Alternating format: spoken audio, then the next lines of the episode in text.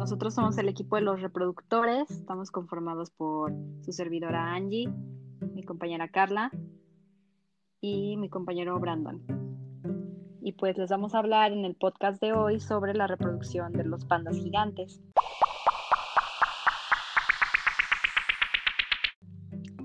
Eh, para dar una breve introducción, los pandas gigantes son un reto para la reproducción en cautiverio, ya que sus características reproductivas son muy particulares. Las hembras alcanzan su madurez reproductiva entre los 5 y 6 años de edad y son consideradas monoéstricas estacionales. Tienen un periodo fértil de entre 24 y 72 horas y su gestación puede durar de 85 hasta 185 días. Por lo regular tienen solamente una cría y rara vez tienen dos con un intervalo de partos de 18 meses. Parte alcanzan la madurez reproductiva un poco más tarde, entre los 6 y 7 años de edad, las hembras de panda gigante eh, tienen una amplitud observada en la gestación debido a un fenómeno llamado implantación retardada, que es el intervalo de tiempo entre la formación del concepto hasta la implantación en el útero. Eh, y después de esto comienza el desarrollo fetal en, una, eh, en esta especie que viene siendo un desarrollo fetal muy variable. Además, los pandas gigantes manifiestan lo que se le conoce como pseudogestación, la cual exhibe conductas y cambios fisiológicos y hormonales muy similares a una gestación verdadera. Durante la estación sexual, la hembra y el macho sincronizan sus conductas proceptivas y receptivas usando una comunicación química, como puede ser por medio del marcaje con las hormonas y la orina, y una comunicación vocal, lo que se conoce como borregueo. Estas conductas incluyen el acercamiento, la proximidad, el contacto entre la hembra y el macho, lo que posteriormente va a proceder a los intentos de monta por el macho. Finalmente, el clímax de las conductas receptivas facilitan la cópula, la intromisión y la transferencia del esperma durante el periodo más probable de la fertilización. Cabe mencionar que ahora como los pandas son una especie en peligro de extinción, pues es muy difícil que se den las montas naturales. Para establecer las técnicas de reproducción asistida, los pandas gigantes eh, ha sido necesario describir un detalle de eventos reproductivos como lo es la, duración de la estación sexual, su anestro, la gestación y el ciclo estral. Para ello, se han desarrollado métodos no invasivos que permiten monitorear el en cautiverio las observaciones de su conducta, cuantificar sus hormonas en la orina a través de inmunoensayos y de la citología vaginal.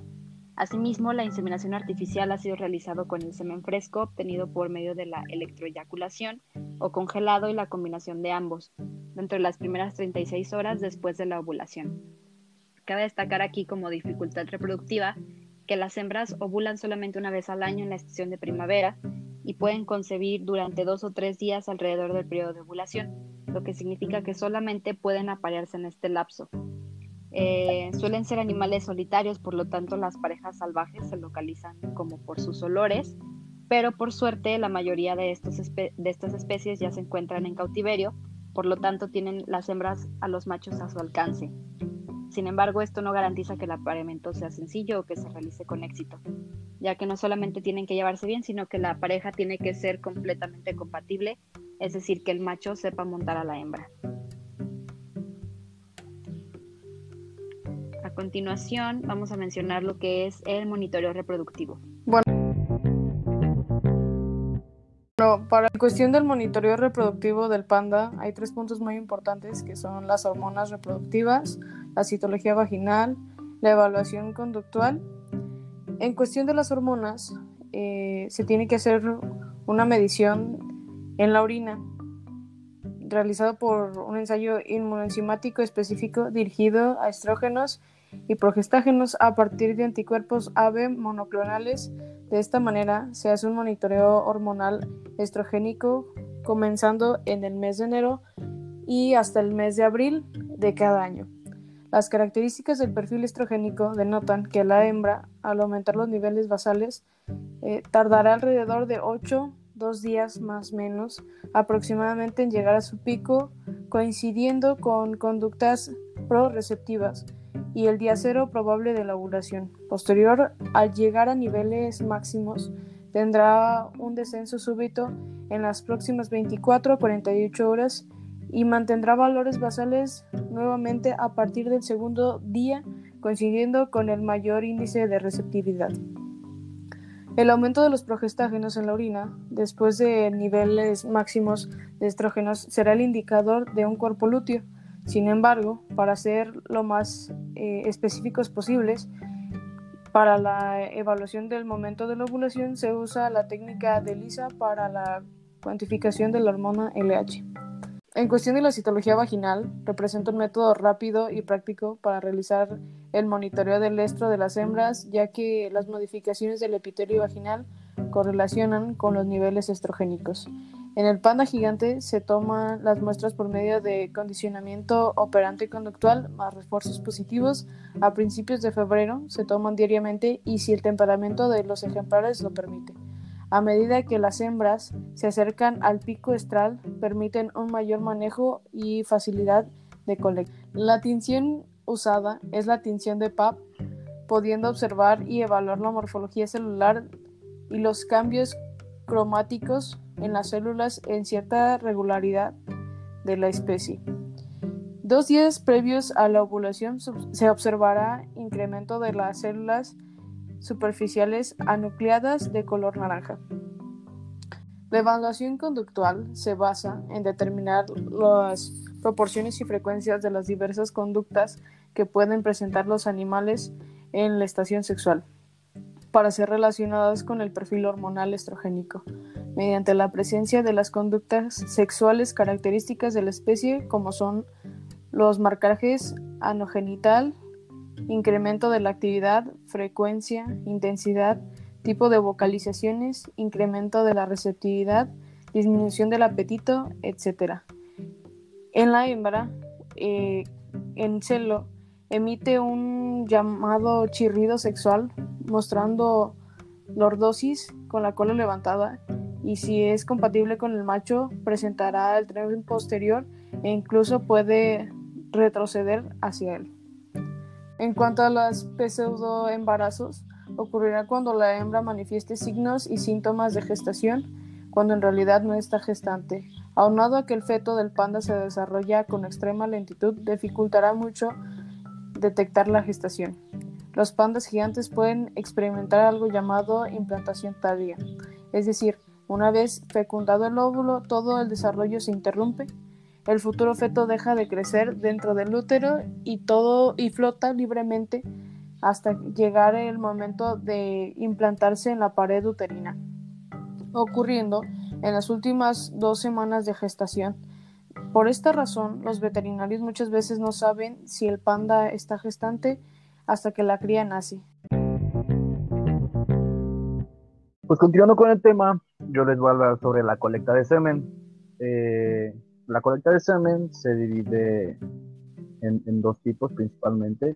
Tenemos la, colecta por electroeyaculación. Esta consiste en el estímulo eh, eléctrico y por vía rectal de las glándulas accesorias del aparato reproductor del macho, como son las vesículas seminales, la próstata, pero principalmente se estimula el centro eyaculatorio que se encuentra en las ramificaciones nerviosas de la columna vertebral entre las últimas vértebras lumbares y las dos primeras vértebras sacras. Luego tenemos la postmortem. Eh, esto se aplica cuando los machos fallecen y aquí se puede recolectar su semen antes de las 4 horas postmortem mediante la disección de la cola del epidídimo testicular. Luego tenemos la colección de ovocitos. Eh, la colección de ovocitos y su maduración ofrece una importante alternativa para preservar los recursos genéticos eh, principalmente de los animales silvestres amenazados o en periodo de extinción. Tenemos la primera, que es la aspiración de ovocitos por la paroscopía. Eh, por sus siglas A o L, se realiza bajo anestesia general, afeita, afeitando y desinfectando la zona eh, abdominal, colocando el ejemplar en la cama de cirugía de cúbito dorsal en un ángulo aproximado de 45 grados respecto respecto de la horizontal, de tal modo que los órganos digestivos, el aumento, se deslicen eh, hacia la fragma y permitan visualizar el tracto reproductivo de la hembra. Tenemos también la colección de ovocitos post-mortem. Eh, los ovocitos se recuperan dentro de las cuatro horas después de la muerte del ejemplar. También les voy a hablar sobre la inseminación artificial. En el caso del panda gigante, todos los factores evaluados en el monitoreo durante la estación sexual, las hormonas, la conducta y la citología vaginal son fundamentales para decidir el mejor momento para realizar la inseminación artificial. Tenemos primero la inseminación artificial con catéter escandinavo. Eh, la inseminación artificial intravaginal con catéter eh, se realiza bajo sedación de la hembra. El catéter interno de acero mide aproximadamente 1 a 2 milímetros de grosor con 30 centímetros de longitud. Es introducido en la vagina con ayuda de un vaginoscopio. Luego tenemos la inseminación intrauterina utilizando la paroscopía. No existen reportes de inseminaciones intrauterinas en pandas gigantes. Tampoco se han ensayado en los centros de investigación eh, de reproducción de la especie en China. Mm, creo que más bien optan por realizar inseminación intravaginal con catéter escandinavo alternadas eh, con monta natural por la disposición de los machos. Se utiliza únicamente o, en casos específicos la inseminación artificial en aquellas situaciones donde el acoplamiento de pareja no es específico o existen agresiones entre congéneres. También tenemos la fertilización in vitro. Les voy a hablar sobre esto. Es, este, por sus siglas FIV, una técnica la cual eh, por la cual la fecundación de los ovocitos con los espermatozoides se realiza fuera del cuerpo de la hembra. La, fertilización in vitro es el principal tratamiento para la esterilidad cuando otros métodos de reproducción asistida no han tenido mucho éxito, como por ejemplo la inseminación artificial. También cabe destacar, quiero, quiero recalcar este punto, eh, sobre el rescate de los pandas salvajes. ¿Por qué? pues en última instancia la reproducción en cautiverio no nos llevaría muy lejos y su mayor contribución no es el nacimiento de un solo panda. O sea, lo que se quiere más bien es conservar la especie. Esto es algo que señaló Mark Brody, es un asesor para la conservación y desarrollo sustentable de la Reserva Natural Wolong en China durante una entrevista que se le realizó. Eh, también cabe destacar que la reproducción en cautiverio es nada más una herramienta para contribuir a la conservación del, panda gigante, enfatizó. Eh, lo importante es proteger a la población salvaje y su hábitat. No, él no quiere que en el futuro solo encontremos pandas en zoológicos y no en su medio ambiente natural. Y eso sería todo por, por el panda.